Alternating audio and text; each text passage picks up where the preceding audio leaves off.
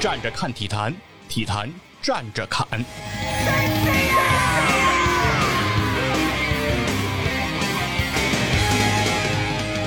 大家好，欢迎来到体坛站着侃，我是光说不练的细菌佛。我是差点 FM 的芝芝哎和、 和播公社的芝芝，哎，今天又请到了知知知代， 大家好。哎，知代有没有觉得北京这几天越来越冷了？ 应该持续了三四天了，一直是最低到零下十二度吧？最低气温，对，反正我是有时候早上开车出来的时候，温度表已经显示到零下六七度了。零下六七度。嗯，那看来感觉冬天就得干点冬天的事儿，哎是吃涮肉片儿。对。其实我觉得冬天咱们这是一个体育节目， 嗯，但是其实我觉得有时候我感觉体育活动和冬天呀、它是互斥的。哦，我不知道你有没有这种感觉，就是到了冬天，普遍其实都不愿意动，没尤错其，是咱中国人尤其是早上起来啊。所以有有那句话叫“猫冬”是吧啊，？对嗯对对叫猫家里。对对对，哎，然后包括咱中医是不是也讲这个叫秋收冬藏，就是说到了冬天尽量躲起来。你你是吧说的是那个农耕吗？哎，对，就是咱们是农耕文明嘛，嗯对吧？嗯所以我觉得跟着节气走的， 没错，对，所以咱们从小不就背节气歌嘛，哎，对吧？春雨惊春清谷天，哦，你背的是这个夏版本，满芒夏暑相连，啊秋出露秋寒霜降，冬雪雪冬小大寒。志代，你背的是哪一版本啊？王旁青头兼武艺， 这有年代感了吧？但是好多人都不知道啥意这思。是五笔字根。 对，哎，那怪不得志代打字儿这么快呢，是吧一直用五笔，因为不会拼音。 这还是真事儿。我原来一个领导啊，就是打字儿的时候，他那电脑拿过来用的时候，发现他用的是五笔，哦，然后我就说你怎么就不用拼音啊？这这用你电脑这么不方便，老得切输入法。然后他说就是不太会这拼音。我说那不会拼音，你高考怎么考的呀？他说就是生背的。他说主要是平翘舌，好像是不分有没有歌，就是那个有没有 G，嗯，对，就比如说什么信和姓啊这种啊听听啊就啊是就是那个 i n，和比如说和 i n g，啊，懂懂懂对，A 懂 N 懂，和 A N G，他说这这个他分不出来，他西北人，好多人发不出来这种音嘛，特别是你说西北什么的，还有对新疆什么的，都是对都是这样啊。那他说他高考的时候，他就是生背，就是有没有 G 啊，就生背。他说那前几道题不是这关于字音的这种嘛？他说对于你们来说就是记这个音怎么发，嗯，对于我来说就是生背这字母啊。 我咱是一个体育节目是吧？光说不练了， 对对对，今儿得多说说呗。 嗯，对，所以我觉得其实冬季确实是和体育运动，我觉得相对来讲冲突比较大。一对般大家像咱们上学的时候开这运动会，一般也都是秋季没错，啊，基本上都是我记得那会儿主席台上念稿儿嗯都，是什么金秋九月啊然后。展翅的雄鹰什么什么这那对，的，昂首向我们走来的是六年级一 班。哎。就是那时候，咱们家长也说嘛，说你尽量冬天别往外跑，说什么地硬，你你磕一下摔一下，哎对对对，就不像夏天那种。对，我也发现有这说法。对对对啊我妈也给我讲过这个，说说冬天摔一下可疼了，嗯，说地都冻硬了。嗯嗯嗯嗯，然后相对来讲，其实也有一个话，说是夏天柏油马路都烤软了。嗯啊，对对对对对对对，然后我当时觉得还挺惊讶的，我说这地的软硬跟天气还有关系。就考虑到冬天有可能更容易受伤。哎，是，嗯对，如果参加体育活动，确实是比较容易受伤。没错，但是咱们呢，马上就迎来一个大事儿了。嗯，哎，离咱们这个二零二二年的冬奥会，现在已经进入到了四十天之内的倒计时了。哦哎，一个多月的时间，这冬奥会就要开始了。哎那所以说，其实这个冬天它的这个运动氛围显然应该是跟往常是不太一样的。这个冬天不太冷，哎，就是说冷，我觉得还是这么冷，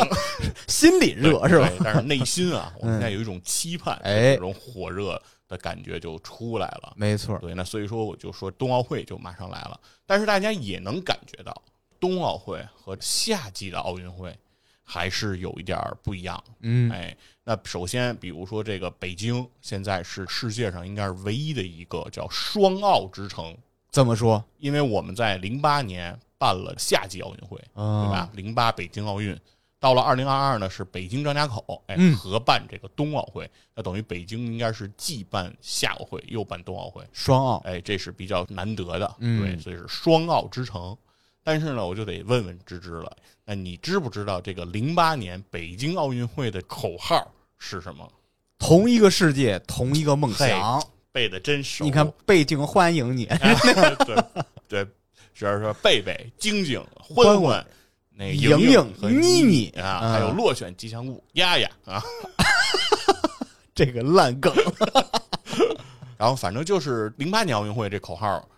背得很熟哈，嗯很清楚，而且同一个世界、同一个梦想这第二句，你要是倒过来，就是也能成立。他们说， 怎么就说？知道说想摸个一桶就摸个一桶，同一个世界、同一个梦想。对吧？哦，你把那个颠过来，就是想摸个一桶 就摸个一桶，哦，这这我是第一次听说。哎，是个麻将口诀。 嗯嗯那就想问你了，马上就要开了冬奥会嗯，的口号，你知道吗？哎呦，我还真是真是没注意这个，是吧？佛爷给说说。我相信啊，就是很多听咱节目的人，可能也不会像零八那个北京奥运会那么熟这个对对对，口号了。嗯，对，这个口号叫做“一起向未 来。这个跟差点儿是有点儿关系吧？差点儿 slogan 是一起更有趣”。哎呦，就贴着你们弄的呗。谢谢，真给面儿。对他这口号定的肯定是在你们这个台之后，对，肯定是有可能参考了 哎。，不追究，哎不追究。啊对对好， 我的天，想追究冬奥组委了，我嗯 膨胀了。这个还是跟大家得说一下这个口号，对，一起向未来。而且接下来可能从进入冬奥之后，大家听到这个口号的机会就会越来越多了。没错儿，各个媒体都会铺天盖地报道这些事儿嘛。哎，对。但是现在呢，感觉上可能还没有那么普及，或者嗯没有那么脍炙人口。嗯其实我觉得这个也是有一定关系。我也是之前看了一些报道啊和一些文章，就是分析了一下，就是关于冬奥会和夏奥会这两者之间，因为我们的感觉是说，我们中国人可能说到了冬天，大家都愿意躲在屋子里，对吧？哎尤其是北方的中国人哈、啊，真冷啊！我们对我们都是觉得喜欢躲起来，但是说在世界范围内，其实冬季项目整体来说，它的发展的速度或者说发展这个盛况吧，它和夏季奥运会的这些项目其实也不太一样。哦，那首先呢，参加冬奥会的国家的数量就会远少于参加夏奥会国家的数量了。这是因为项目少，是那意思吗呃，？项目也会少，嗯哎，因为它首先它必须得是冰上项目哦嗯或者雪上项目，对吧？所以它一般来讲都是冰雪项目，那项目一定是少了。同时一点呢是说，对于国家来说，那基本上都得是有冰雪的对国家，这个很核心，你对让东南亚人民怎么去参加 这个？哎，没错。比如就像广大的这个东南亚的呀，嗯非洲的一部分比较呃嗯热的对人，比较热的地区的人，确实参加冬奥会显然就比较难。哎，当然也历史上也有，一会儿我们可能也会提到说有这个哎没有雪的地儿的人，他们也参加过冬奥会，哎，嗯那就是被传为这个美谈了，是吧？是一种传奇。但是普遍来说，冬奥会首先对于你的气候条件是有一定要求的，没错儿，哎，那另外一个项目呢，还得说呢，冬奥会的很多项目，它不像夏奥会，都是我们人民大众喜闻乐见，或者说比较容易亲身参与的。嗯，实际上，冬奥会的很多项目，其实你可以把它视为这种极限项目。哦，哎，就比如说像这种什么跳台滑雪，哎嚯，嗯举个例子来说，这种项目就从一个高处哎滑下来，包括高山滑雪，没有固定赛道的，没有规划好路线的这种比赛，那它的这个项目的危险程度其实也是比较高的。嗯，有过一个数据统计啊，就是说几届这个夏奥会的运动员的受伤率，大概呢会在百分之八、百分之九、百分之十一啊这么一个比例。那上一届冬奥会呢是平昌冬奥会，它的这个运动员受伤的比例呢是百分之十一。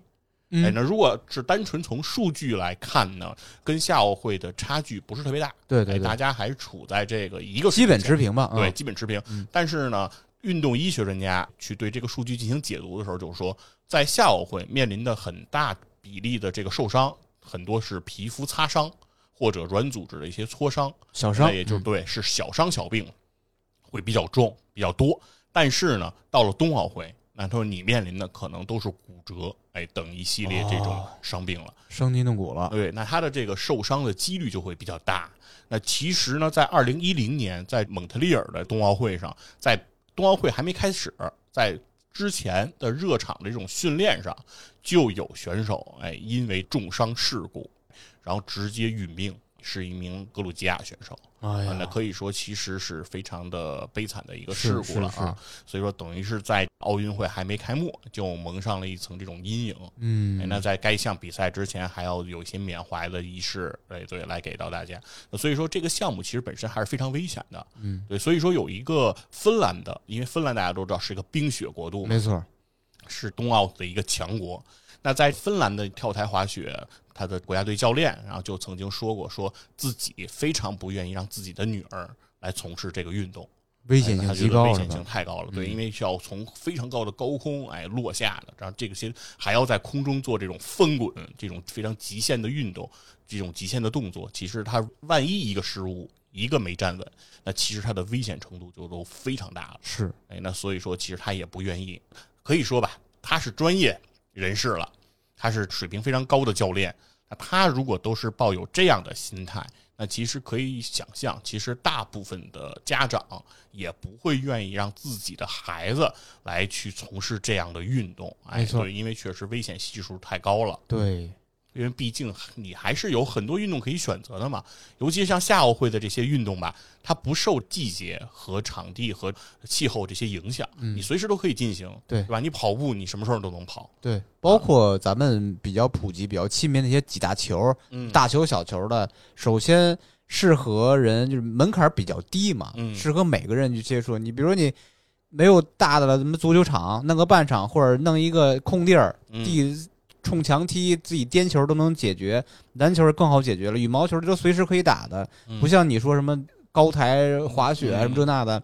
一是危险，第二对场地要求还挺高的，其实，哎，对。要说到这个场地，那就得说冬奥会的相关项目啊，嗯，它的花费特别的高。哦，哎，很多项目确实不是说很多国家随随便便都能参与得了的，因为冬奥会的很多项目实质上啦，它也不是这种民间哎力量能够组织、能够训练、能够比赛的，嗯，很多都是以国家为单位来进行这样组织的。那比如说冬奥会上就有这个雪车项目，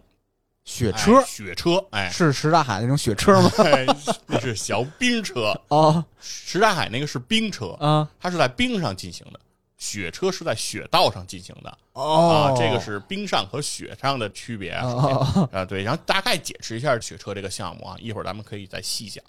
它相当于是有，现在是分为这个，一般我们要讲到雪车，那基本上也可以称之为叫有舵雪橇啊，它也有这么个叫法儿，有舵雪橇，这个舵是指的是呃就是这个方向。哦啊哦，这个哦舵哦啊，它哦是有这个舵的，可以掌握方向的。雪车这个项目呢，它有一个称号叫做冰上 F 一，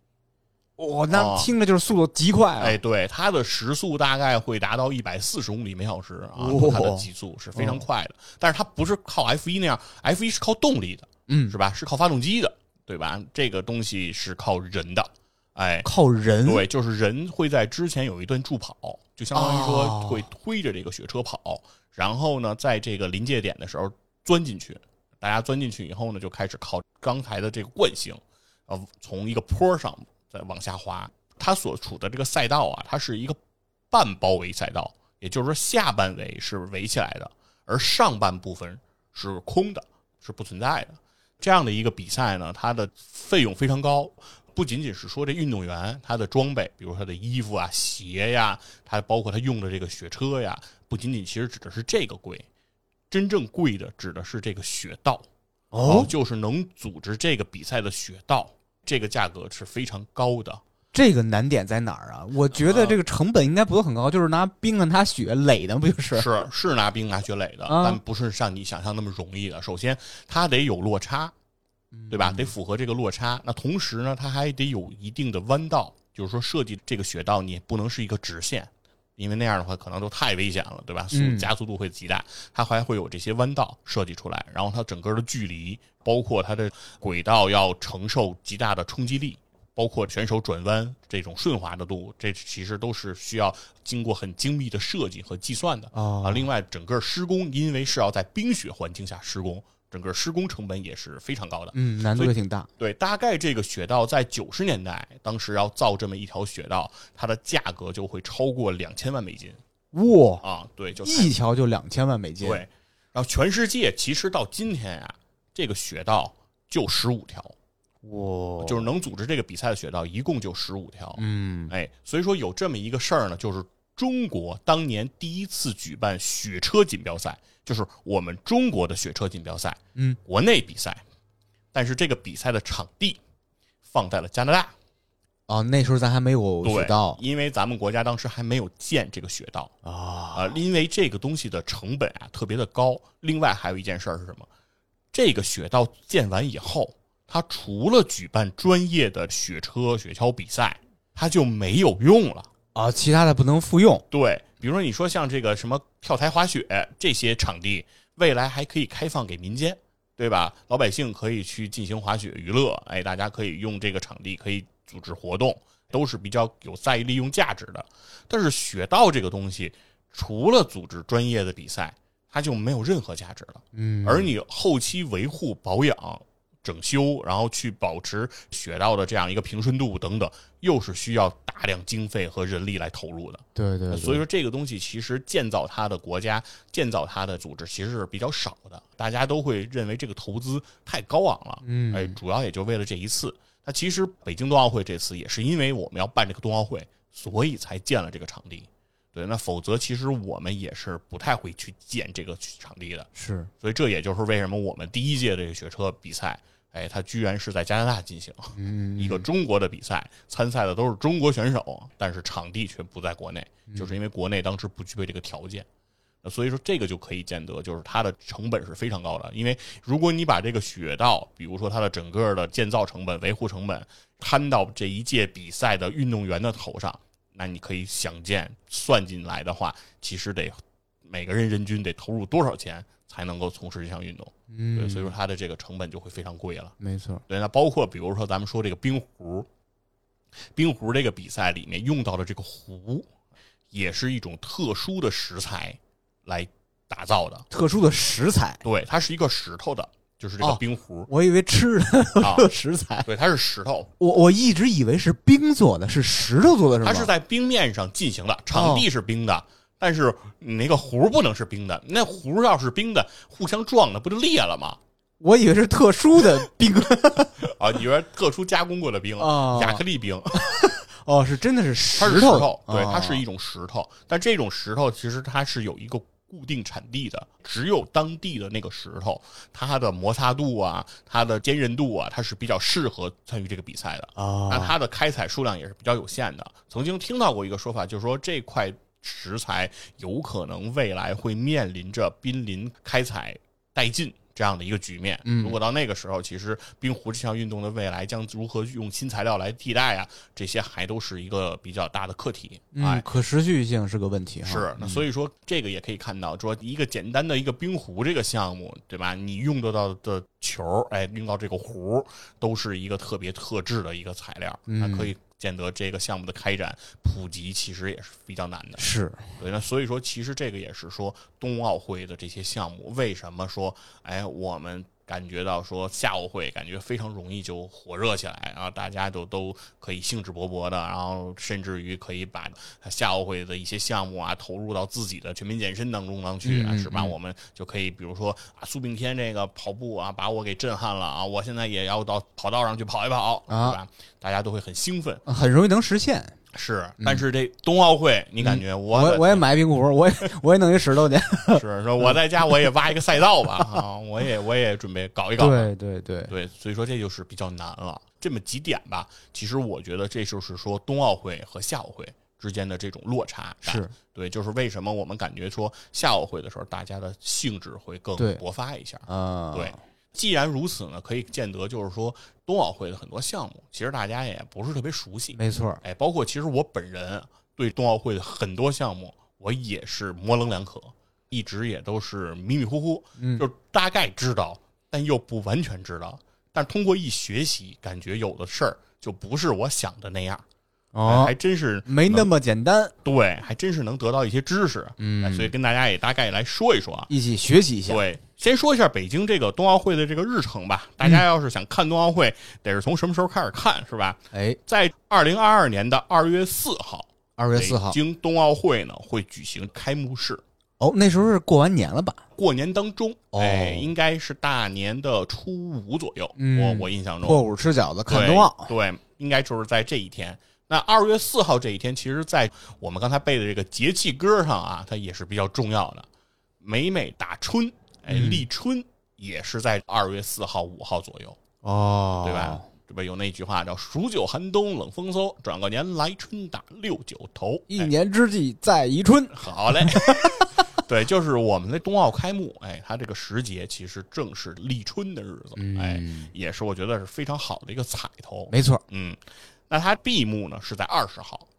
哦哎，短短的十几天，半个月的时间，对，但是它大概呢是在二月二号就已经要开始比赛了啊。开幕式虽然在四号，嗯但是二号的时候就已经有比赛了。提前就会举行的是冰壶的项目，因为冰壶项目它可能是有这种循环赛啊，它的比赛的周期会相对长，哦哦哦对所以会让它提前开赛一些时间。明白其实夏奥会也是这样的，往往篮球啊、足球啊这种球类项目，往往也都是开赛时间要早于开幕式的，但是会在统一的时间去进行闭幕式。那就在二十号的时候是进行闭幕式，那就是在那一天是所有项目都会结束。明白？哎，也就是金牌榜啊、奖牌榜这些东西都会固定下来了。嗯哎，那所以说这个就是我们冬奥会的这样一个开幕的时候。当然呢，提到冬奥会呢，不得不得说，冬奥会不仅仅是冬奥会，后面还有冬残奥会。啊、啊，这也是每年非常重要的一个事情，都是跟着这奥运会在走，对吧？我们有残疾人相关的这样的一个运动。那夏奥会呢，其实后面也会跟残奥会对是冬奥会一样，也有这个冬残奥会。那冬残奥会呢是在下一个月三月四号来进行开幕，那是整个安排大概就是这样了。嗯嗯，哎，那这个是说呢，大家如果想关注呢冬奥会的这些开幕式呢，其实也非常的方便啊，因为还在我们的这个春节假期当中，大家不会说是因为工作呀等原因就是关而注且不了，嗯不用熬夜，在哎咱没北错京张家口是不是？哎，对，符合我们的时间了，哎，哎，那就是这一让次老外们熬夜去吧。 哎，对，让这美国人去熬 夜，对，或者早起，也不知道他们这个时差到底是什么，反正就是不是他们的好的时间点儿，对对对一定是我们的黄金时间，呃，而且他没不过年， 那也没错儿，一定是这样的。对，那接下来其实跟大家来大概介绍介绍冬奥会的一些项目，哎，哦给大家先做一个小的铺垫吧，因为后期我们可能也会结合比赛啊，结合一些热点，哎，来做一些冬奥会的节目。哎那咱们先呢，笼统的跟大家来说一说这个项目。都有什么项目呢？这届北京冬奥会啊，它一共其实会分成了七个大项，哦，哎，七个大项呢又有十五个分项，同时呢最后有一百零九个小项，啊也就是说七大项十五分项，最后要决出的是一百零九块金牌。嗯，哎，这就是总共的这样一个金牌数，就是这样来组成的。其实呢，我们得说这个冬奥会项目呢，主要呢其实是结合分项来说，哎，也就是它十五个所谓的分项，因为后面的小项其实就是比如说距离不同啊、男女子啊这样区隔，然后来进行的这样一个区隔了啊，所以咱们就从十五个分项开始聊。好哎第一个项目啊叫做冬季两项啊，啊，一上来这个名词就有点懵啊，？懵逼是吧对，都什么哪两 项呢？对，就是感觉夏季奥运会的时候，是不是也有铁人三项对，啊？对吧？这个叫冬季两项。都有什么内容哎，这两项内容是什么呢？听上去就会感觉到更加的厉害啊！啊？是越野滑雪加射击，我这好像是智取威虎山的项目 是吧？ 所以这项项目也有一个绰号，叫“雪地上的战争”。你啊，想想这像不像这感觉？是是是，哎，而且这个东西其实跟军事啊还特别相关。没错，在我印象中，在俄罗斯，也就是前苏联和芬兰，其实都有这样的军队，就穿着一袭这个白衣啊，带着这个雪橇，在雪地山林当中进行穿梭，然后背着步枪，然后对敌人进行射击。在这二战期间，反法西斯战争当中，这支军队也是发挥了特别至关重要的作用，就来无影去无踪啊。对，就是一支部队对你进行袭扰之后，迅速等于就是消失在茫茫的雪海当中。它速度快，而且又隐形啊，哎哎，对，而且他对地形的这种控制，比你这人走，包括你的机械部队其实都没法发挥作用。没错，对，所以这个项目我觉得非常实战。它的项目其实也是说需要，比如说越野滑雪一段距离，然后到打靶的场地上进行射击，结合你的滑雪的速度以及你射击的环数、准确度这些来进行这个累加，来进行这个得分，最后决出这个冠亚军。哦所以它是这么一个活动，就是不仅你得滑得快，你还得射得准准。，嗯对，嗯，所以说这个其实是考验的等于是两项综合能力。没错，哎，所以我觉得这个项目也是非常有意思，而且这个运动员的装备啊，也感觉到非常的厉害，就是除了脚底下踏着滑雪板，手里要拿着这个滑雪的，这叫什么呀？ 这根棍儿，对，对反正就是滑雪的那个棍儿嘛，对，对，滑关键雪杖是吧？我滑雪猜，杖，对对对，雪杖，嗯对，手里除了要拿着这个雪杖，哎，身后得背着这步枪，哦，步枪啊，对，哦，是长的步枪，哦哎，当然肯射击比赛上应该用的，相对于来讲是运动步枪啊，不会是特别具有杀伤力啊。打兔子那对种，，但是它的这个整个的造型，我觉得也是非常酷的。 哎，哎，所以这个运动我觉得是值得一聊、值得一看的啊。对对，那接下来这个项目就叫雪车。其实刚才我们也提到了这个项目，就所谓这冰啊速度极快，速危度险比极赛高，的这个嗯冰上 F 一、嗯这个项目其实呢，它现在是分为双人、四人，在女子呢，其实还有单人。哦，哎，那曾经其实是有一个故事啊，就是牙买加的雪车队，他们是参加了冬奥会，就是刚才讲的。他们那么热 啊，对，牙买加呀，它是平均气温二十七摄氏度，啊对、哎，造成一什么情况呢？就是没有冰，也没有雪，嗯哎，但是呢，这个国家呢，盛产是什么呢？盛产这个短跑运动员，哦，他这个博尔特听说过吧？是是是，对，这就是牙买加选手，嗯所以他的百米是特别强的。爆发力强啊，对，那所以说，其实当时牙买加这些选手啊，他们就想参加夏季奥运会，哎，想参加这个四乘一接力，但是呢，牙买加这个选手强手如云啊，跑的都贼快，发令枪一响全没影儿了，所以最后呢，等于有四个人他落选了。但是他落选之后呢，当时的冬奥会和夏奥会还在同年举办，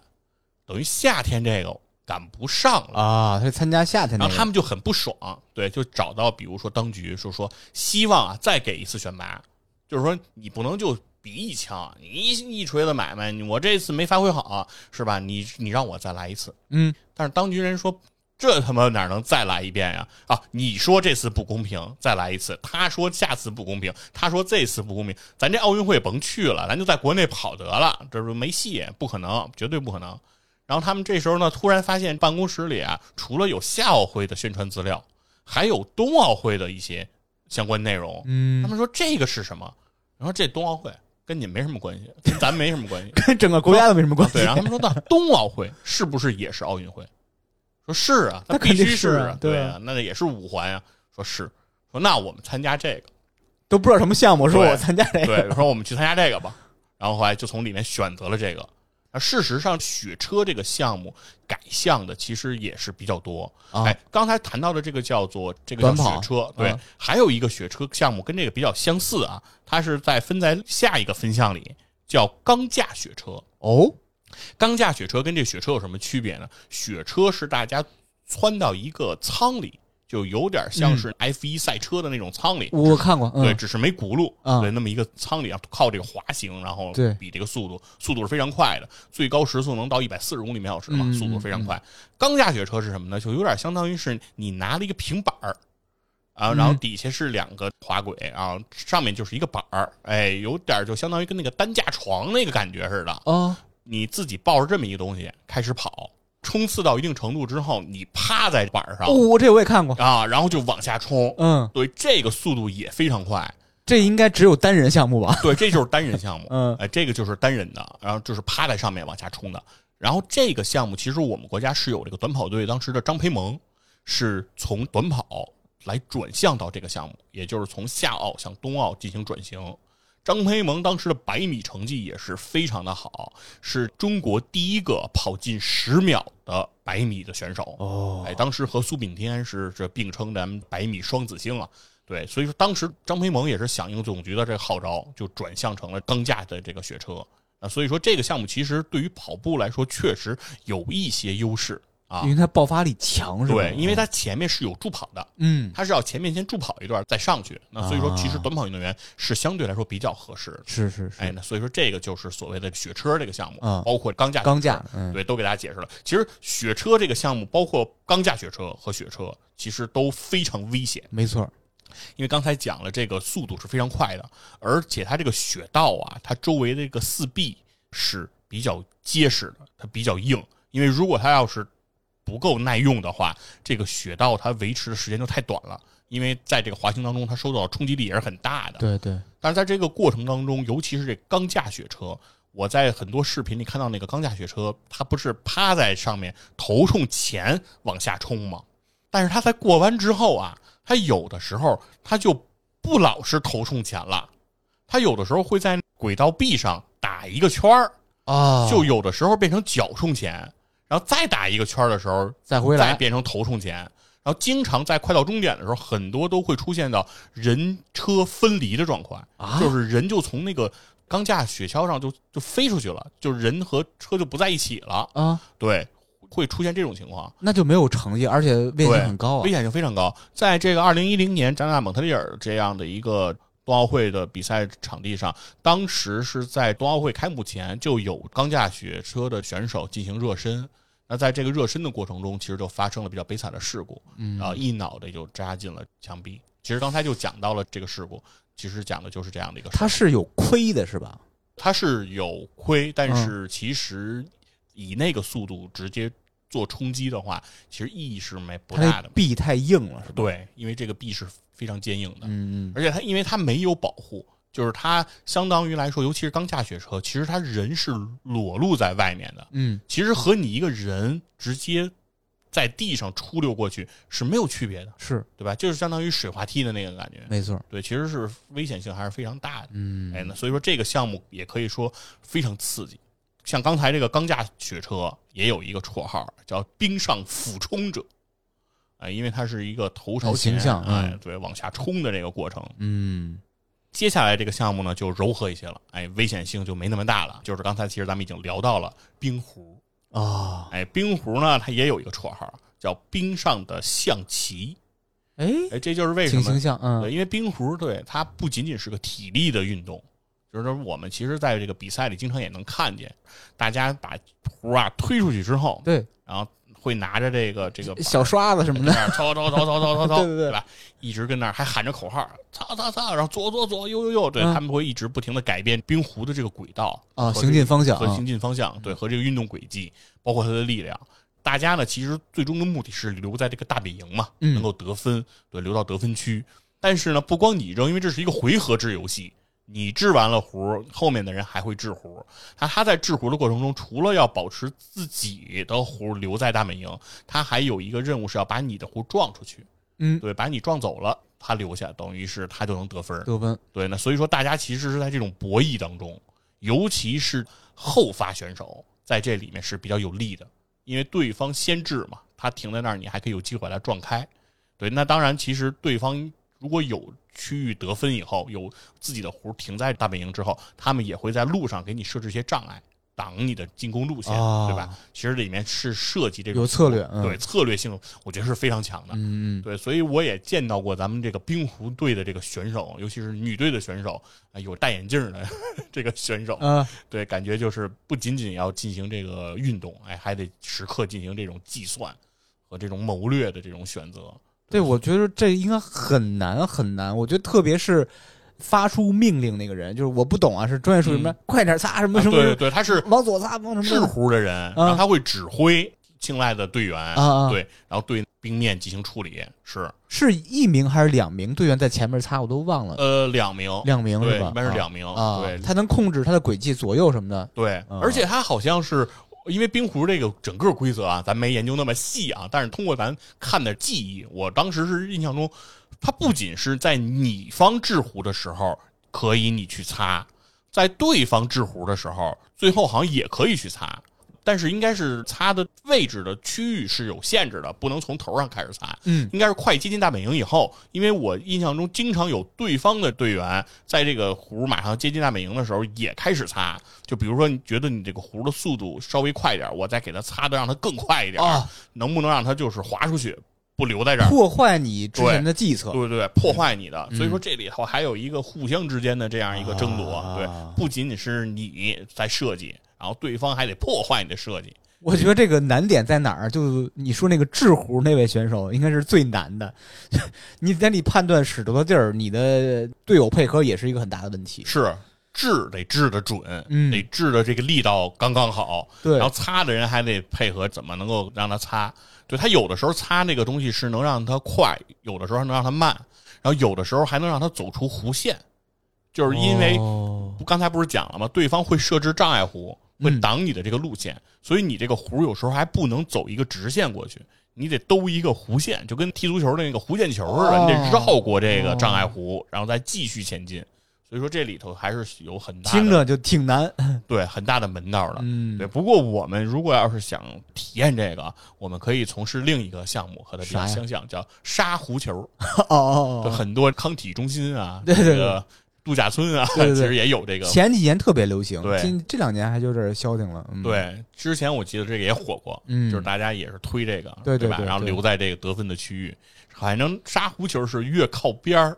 得分就越高，嗯，对。然后如果说能悬一半儿在外边儿，我记得是那个得分是最高的，它难度挺高的。哎，是那是挺难的。嗯，反正大家可以体验一下，就是这种博弈的感觉，哎你怎么能既打了别人的，还留着自己的？嗯，那叫什么冰上象棋？对，冰啊上象棋、就是要这个冰壶。嗯哎那接下来一个分项就是冰球。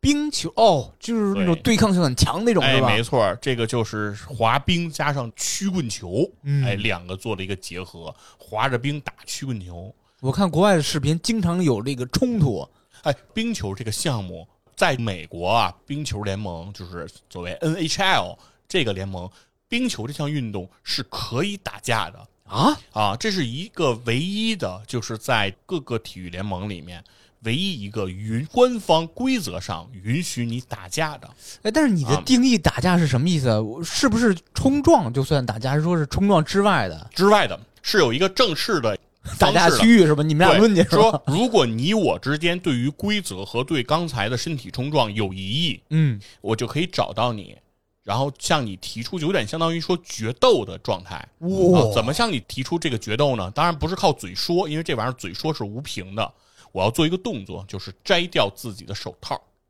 掷到地上，那就证明是我要向你发出决斗了。 哎，那这个时候你如果应战，就是也把手套摘到地上之后，这两个人就开始打架了。我这这是规则允许。对，，这是规则允许的。然后这个打架不论输赢，裁判是中间可以喊停的，就是比如说打的觉得差不多了啊，也分出这 个上下风了，对，嗯然后比赛再继续，但只允许单挑。就是不可以群殴，就是你不能说一帮人过来把手哦我套一懂人手打我，对但是在过程中是允许打架的，哎，那这个算伤停补时吗？还是什么呀？呃，具体算什么不太清楚啊，嗯但是他确实是打的那个场面还是非常的刺激的啊。这个确实是震惊了我，对，我但居是然冬就奥会冰球应该我认为是没有这个规则规则的啊啊啊啊啊！那是美国对职业棒 NHL 球的，就就是呃美国职职职业业冰球球，啊对他们的职业冰球联盟是有这个运动的。哦对，因为可能我认为是冰球这个项目啊，它的冲撞和对抗都是比较凶狠的。是哎，那这个时候其实难免大家其实是有这种情绪的。那之所以他会安排这种真正的打架的环节呢，我认为是避免你把你的情绪和你的对抗带到场上，因为带到场上之后，在行进当中，每个队员手里是有棍子的呀，嗯那手里有一根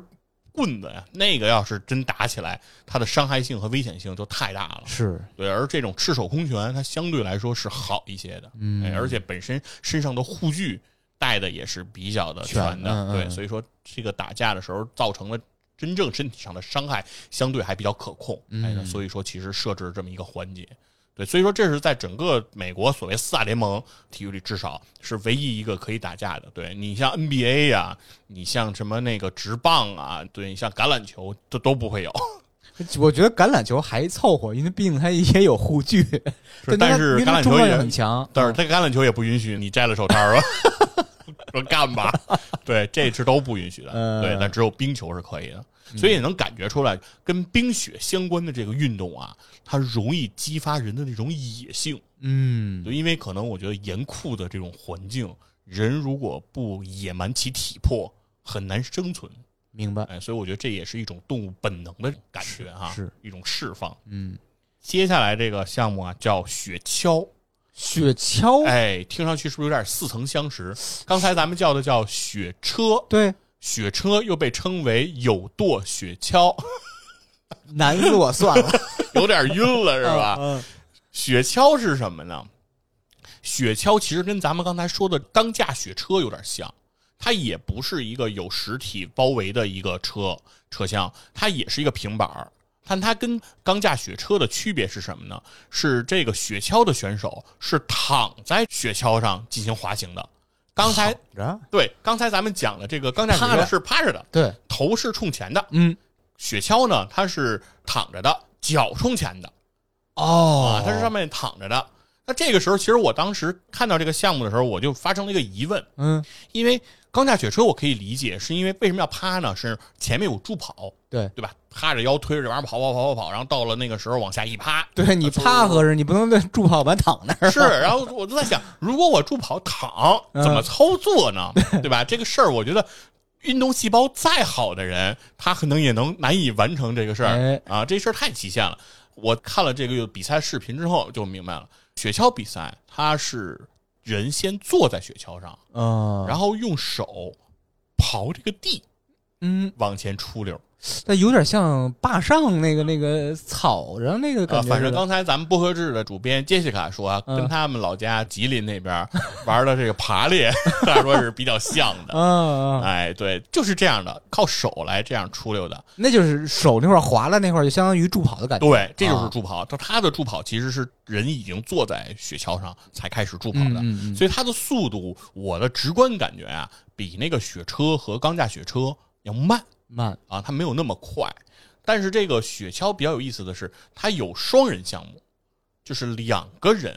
呃一起来参与的，他两个人是并排坐还是呃一前一前后？后啊，哦，前后坐两个人，然后他也是两个人都坐好，后面一块儿人爬抬了嗯抬腿，然后那个人对躺在 这儿，然后基本上躺下以后，一个其实两个人就相当于叠上了，对，就一个人的头就枕在一个人身体上了，嗯对，他是这么一个状态，然后也是两个人一起这样跑， 啊然后一躺，对，嗯然后也是按比速度嘛，看谁快，对，到终点谁快，那是一个坡下来还是？对，它还是一个下坡啊，它也是一个下坡，对。这没那么陡，陡峭，我感觉可能是一个赛道，嗯，我的感受就是和刚才说的雪车课好像是一个赛道，哦嗯只不过它的方式会有一些变化。明白。然后呢，它的双人项目也也很有意思，它的双人项目叫 two man，就是不分男女，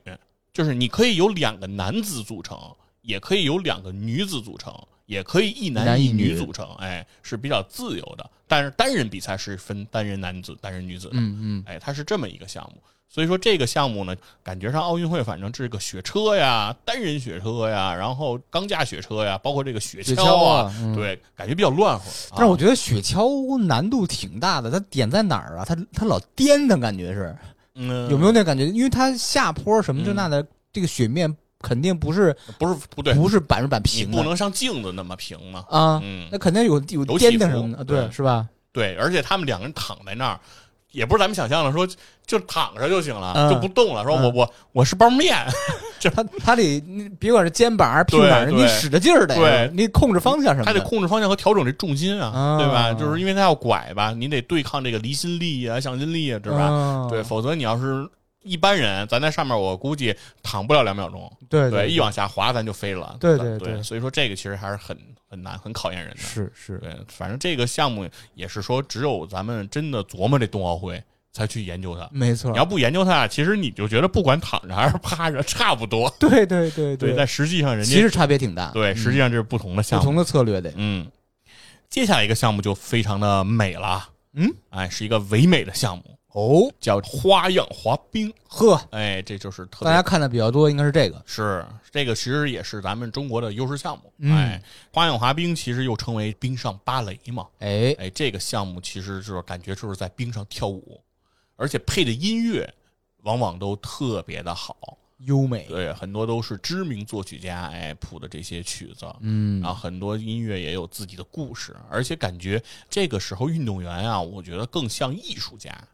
他在里面不仅是展现这种难度大的动作，比如在空中怎么跳跃呀、旋转呀，他其实是通过这些动作是在诠释一个故事。哎，对，在讲述着一段，比如说是爱情也好呀，还是怎么样的一个故事，它其实都是在诠释这个艺术作品。是，所以很多时候，我觉得花样滑冰它更像是一个艺术的展现，哎，嗯不仅仅是一个体育的运动，没错，哎，所以我觉得这个运动其实非常的唯美，尤其是它既有单人项目，对吧？有男子的和女子的单人，嗯它还有男子和女子混合的这混个合的双人，哎，哎，尤其是咱们中国也有很多名将嘛，对吧？是申雪、赵宏博呀、等等哎这些名名将，而且感觉他们之间的配合的默契度都非常高。反正曾经我是发出过这种疑问啊，就是说一男一女这双人滑、花样滑冰是不是都得是两口子？ 人家后来不是成两口子了吗？就是你想过这个问题吗？我想过，啊，我我觉得不一定非是两口子，但是日久生情，两个人经常在一起，呃，训练什么的，嗯搂搂抱抱，产生肢体接触，会产生一点儿啊这种感觉的日久生情吗？事实上啊，啊，反正至少在咱们国内啊，作为双人滑这个项目，基本上都是两口子。哦，他这里有一个问题，就是说，如果他俩不是两口子，会比较麻烦。怎么说你？有没有想过这个事儿？我我没理解，首先是时间，嗯，就是因为咱们都知道这个体育项目的这个训练啊，都是长时间、大运动量。历久弥新，不仅仅是这个在运动场上训练，包括比如技术动作的探讨啊，包括这种默契度的这种配合呀、其实都非常的高。所以说，它这个时间相处特别长。嗯，如果你有一个搭档的话，那基本上你绝大多数的时间都是在和这个人在一起。嗯，而恰恰这个人又是个异性，他就很难。就是有人不是说过德云社说郭德纲说跟于谦儿在一块儿待的时间比他跟他老婆在一块儿待的时间还长，嗯但这个是他老婆可以接受，原因非常简单，于谦儿是个男的，啊， 虽然烫头对，如果于谦儿是个姑娘呢，啊你觉得他媳妇儿能接受吗？啊，明白，对吧？或者说，知代你现在有一个搭档，哎，是个女的，嗯你说每天得在一块儿研究业务，研究业务，我对们吧我们俩倒活是着，啊，是啊，而且就是说，国家训练总局也是得住一块儿啊，宿舍得在一块儿啊，啊啊！每天一块儿醒，同吃同睡同劳动。我想了一个特别，嗯 就是如果这两口子闹脾气的，哎，对，接着说呀、而且还有一个什么，这个运动里面它的是个舞蹈动作，嗯它里面经常其实会有很多托举啊，包括一些搂抱啊等等的这些比较亲密的身体接触。而且我们也可以看到这个服装，花样滑冰的这个服装是非常漂亮的，哎，哎，非常美。而且这些个衣服啊，造价据说都很高。是什么材料的？不太懂。呃，材料首先我觉得首先要保持它的这个运动程度，嗯对吧？它得有一定的延展性、哎弹性，同时呢，它还得比较结实耐用，对，啊同时它还得能展现出这种美这种花样美。嗯对，嗯那所以它这个造价很高了，因为据说是现在有小孩儿也开始练这花滑的，这个小朋友穿的这个衣服说是最便宜的，就没什么花样的，穿上去感觉很素，不如人家的好看的，基础入门款两千多哇这么一身儿。哇，真真挺挺贵啊！当然，咱们参加冬奥会的运动员的这衣服，那造价肯定就更高了。哎是，那个两千，那这个两万也不是不可能啊，嗯那那就差太多了。嗯，那所以说，这个服装呢，它就比较好看，而且它又比较显身材，相对比较轻薄。这个时候，其实相对肢体接触就比较多，啊，又是异性，哎，长年累月的，所以说很难。你说两个人不走到一起，那嗯或者说两个人也很难再跟别人走到一起了，对，这这你很难的。这长此以往在一块儿，不管是训练还是怎么着的，那肯定会是有感情的嘛。嗯啊，包括你说的那个问题，其实好像在咱们国家运动员之间也发生过，就是两个人嗯之间，因为情侣嘛、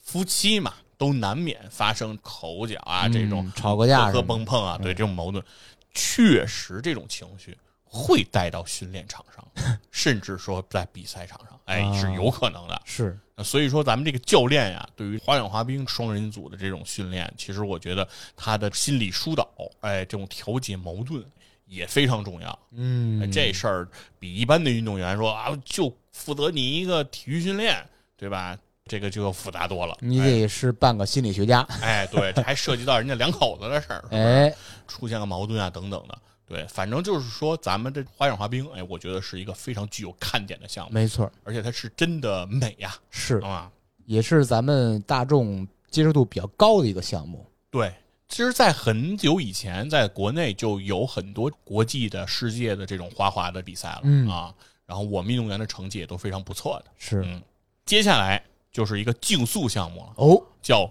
短道速滑。嚯，短道速滑，那这是顾名思义，叫短道。这个短有多短？哎，短有多短呢？就是短道速滑，它的周长是一百一十一点一二米的冰道上进这行。真是够短的，对，一一圈拐儿弯儿，它它这一咔咔咔一下儿四个拐弯儿，对，但它比赛的距离啊，其实它也是由长到短有不同的这样的一个比赛的距离。它像有单人的有五百米，就是有一千米，有啊一千五百米，还有这五千米接力。那女子呢，其实也是五百米、一千米和这一千五百米，然后以及三千米接力啊，接力会短一点。嗯，然后另外还有男女子混合的这个混合接力。那咱就以五百米来说吧，就是总比赛长度是五百米，但是一圈儿是一百一十一米，大概就是四圈儿。啊，那要是五千米啊，大概就是九圈儿，哎，九圈儿多，差不多呢，就是在这个场上的这种盘旋、转弯的时间，因为你一圈儿至少要拐四次，对吧？那要拐四次呢，就其实就相当于说，如果你要五千米，那就是得拐四十多次，嗯所以弯道的时间是非常长的。啊对，所以说对于这个运动员的技巧性，我觉得是非常大的。没错儿啊如果是直道的话，就是纯比速度，谁 劲儿大往前冲就行。对，这弯道是最容易超人的，是吧？是超越也都发生在弯道嘛。嗯而且弯道的这个入弯角度、出弯角度，对所有的攻防可能都在这儿来展现。啊，对，那所以说短道速滑，因为它圈数多，每一次的整个周长比赛的距离短，所以我觉得它的是更加刺激。嗯，而且不容易出现像咱们跑步出现你那超你圈儿那感觉是吧？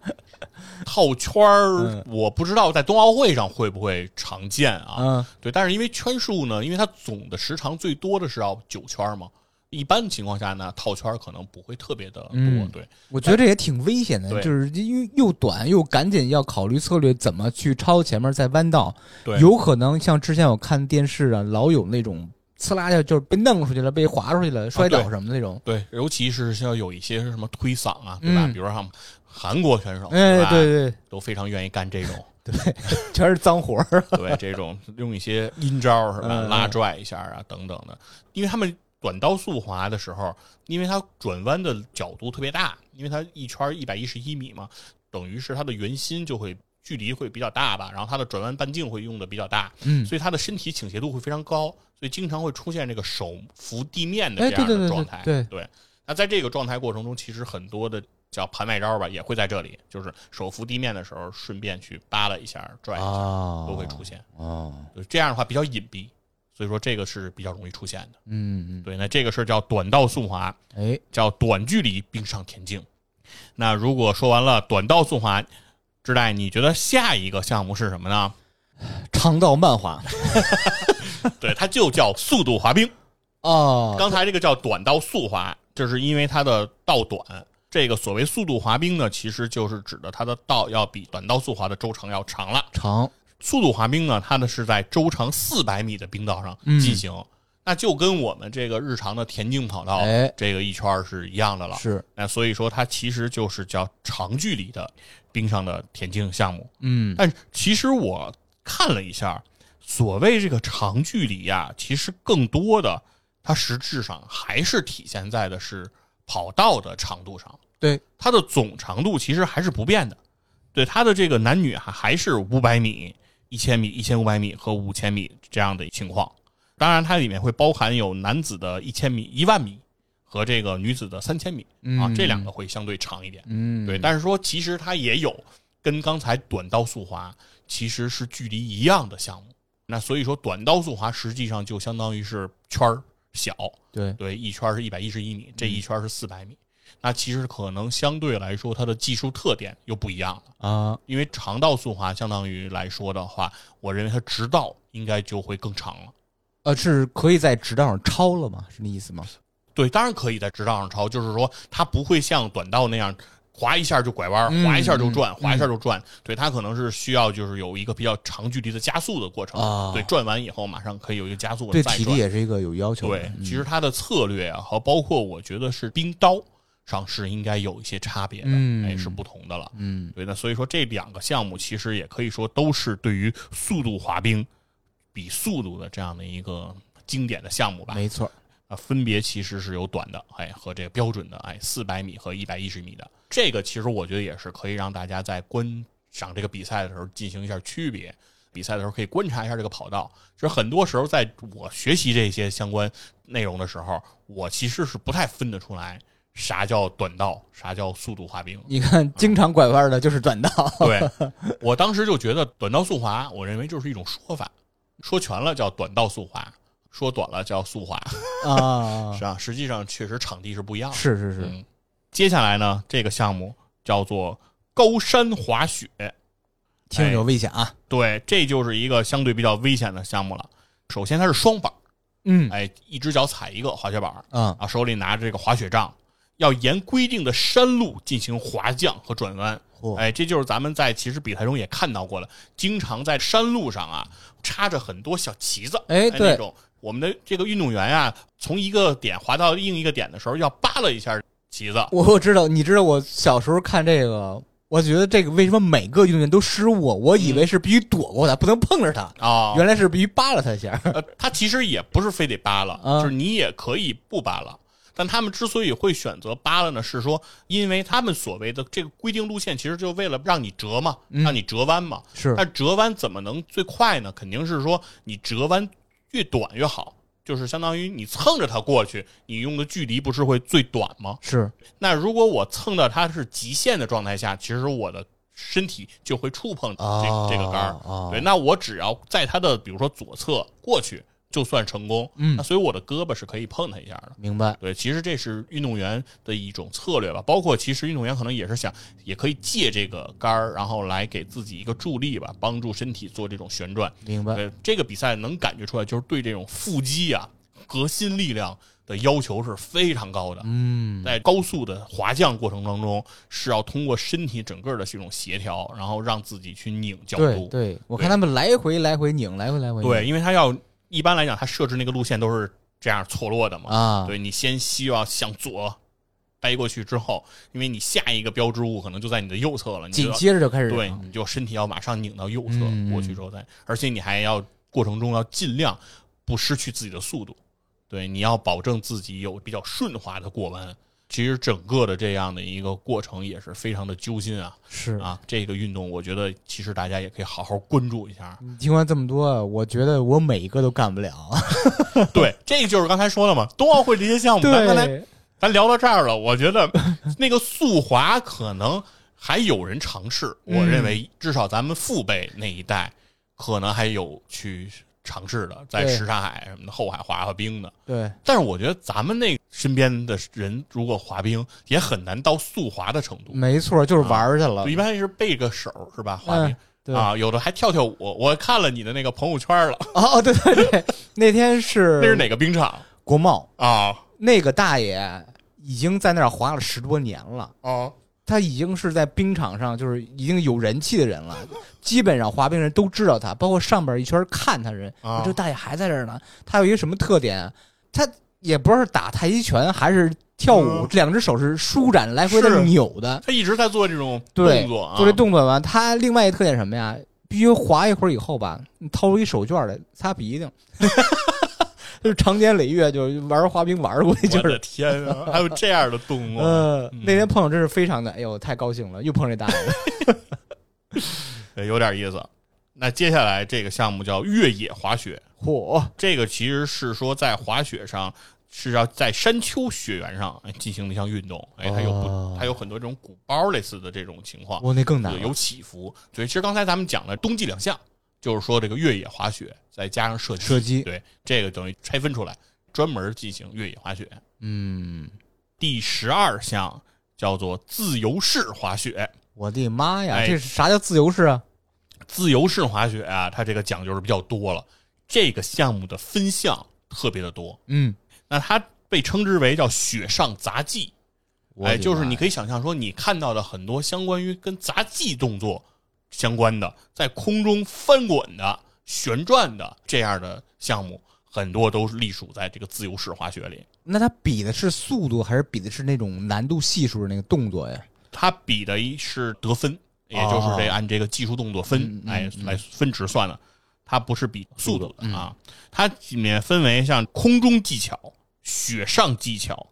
障碍追逐、U 型场地技巧和坡面障碍技巧以及大跳台。这分项够多的，哎，对，这些项目都是男女都有的。啊然后另外还有男女混合的，叫空中技巧混合团体。我的妈呀！所以这个项目其实是非常的丰富啊。所以里面很多的项目，其实我们看上去都像是在雪地上玩杂技或者对极限运动。对，比如说，咱说这个 U 型场地这样一个项目啊，它是从一个高坡上滑下来，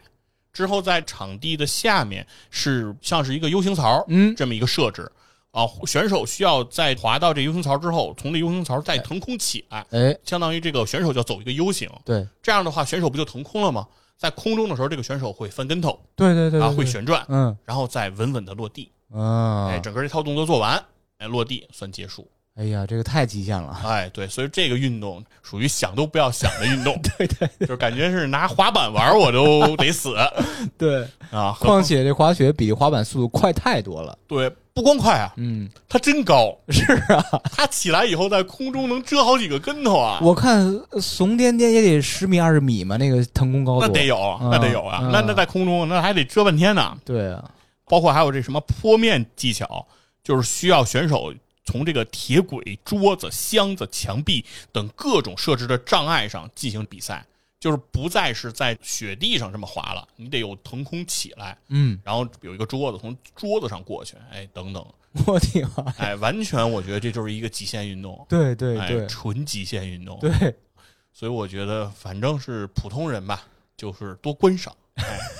多欣赏。不要轻易去尝试，这个危险系数太高了，是这个，如果没有专人指导，嗯没有多年的这种滑雪经验，我对认为还是比较危险的、啊。没错。没错但，是当然了，咱们也是通过这个观赏这冬奥会，我觉得能见识一下人类在雪上、在冰上、在空中玩到的极限。没错，哎，看看这些选手都是个什么样的状态，开开眼，是真的是绝对是让人开眼的项目。嗯，所以我觉得也是一个非常好看的项目，包括空中叫大跳台这个场地。就在冬奥组委的这个园区里啊，在首钢以前的这个厂区内，嗯哎，修到的大跳台，啊本身跳台也非常的壮观，哎啊，相信这个比赛呢，应该也是非常的精彩。没错，嗯，接下来的一个项目叫北欧两项，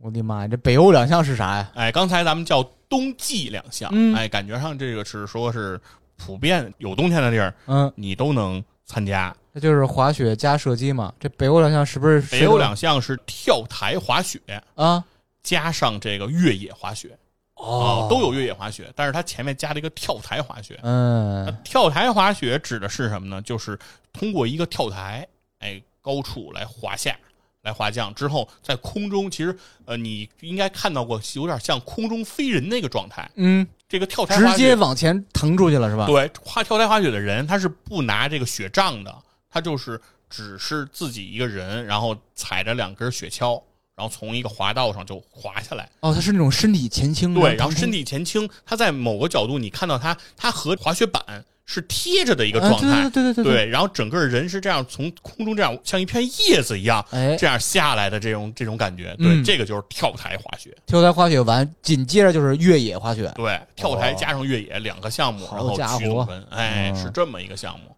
所以我觉得其实难度可以说非常高啊对啊，我 我看到那个人和板儿贴一块儿，我已经觉得我我都快死了，别说下来还接着越野。就是感觉这以命相搏啊。哎呦，而且感觉那个人在空中，我有时候看这个项目的时候，我就觉得那个人就不像是一般人，就真的有点超级英雄那感觉。 嗯，就他在空中，他必停留时间长，对他滞空很长，嗯而且他他他落下来，他不像咱们想象的是就日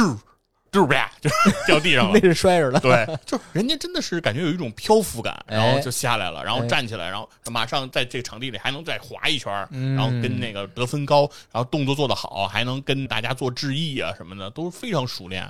确实很牛很牛。很牛，哎太牛哎了！，是对，那所以下一个项目其实就是北欧两项的拆解，嗯哎，就是跳台滑雪，就是刚才说的在空中飞一段时间。啊其实我觉得这个其实也很有魅力，这个项，而且你感觉人是怎么做到的？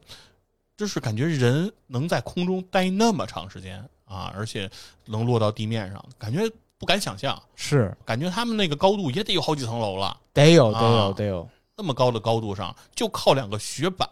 就能落下来。而且啊不像什么足球、篮球那种长时间比赛，它就就拢共就那么几秒吧。嗯，这这这非常考验这个运动员的扎实的基本功，他应该是至少是童子功这东西。是，我觉得反正是说，相对来说，就像那个芬兰的教练说，不想让自己的孩子练这个，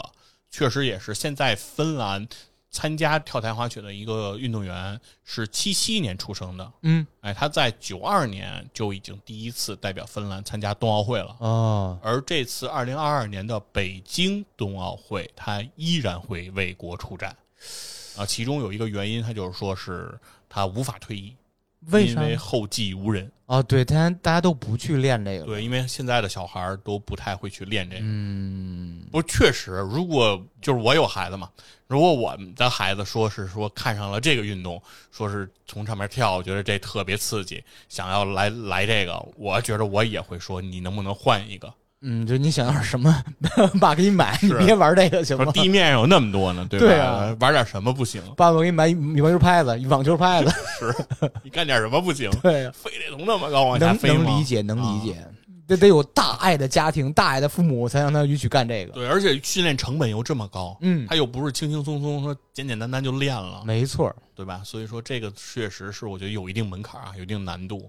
最后一个说到第十五个分项叫单板滑雪，哦，哎，因为刚才咱们说的所有的滑雪呀、它都有一个特点，就是一只脚踩一个。哎，哎，单板我不知道知代玩滑雪玩过这单板吗？看人玩过，啊，看人玩过不会，真是不会。啊， 我但觉是得单板比双板难。是吧？嗯，单板比双板最难的一件事儿就是单板啊，因为它两只脚踩在一个板儿上，所以它是动不了的。嗯，就是双板你踩好了之后，你是能带着这雪板儿走的，对，但双板儿的人是不具备这个运动活动能力的。他们说玩单板的人就跟我说，玩单板他们最尴尬的事儿是倒了以后，起不来了。对双板啊是比较容易撑一下那个雪杖就能站起来，对对对，单板首先没雪杖，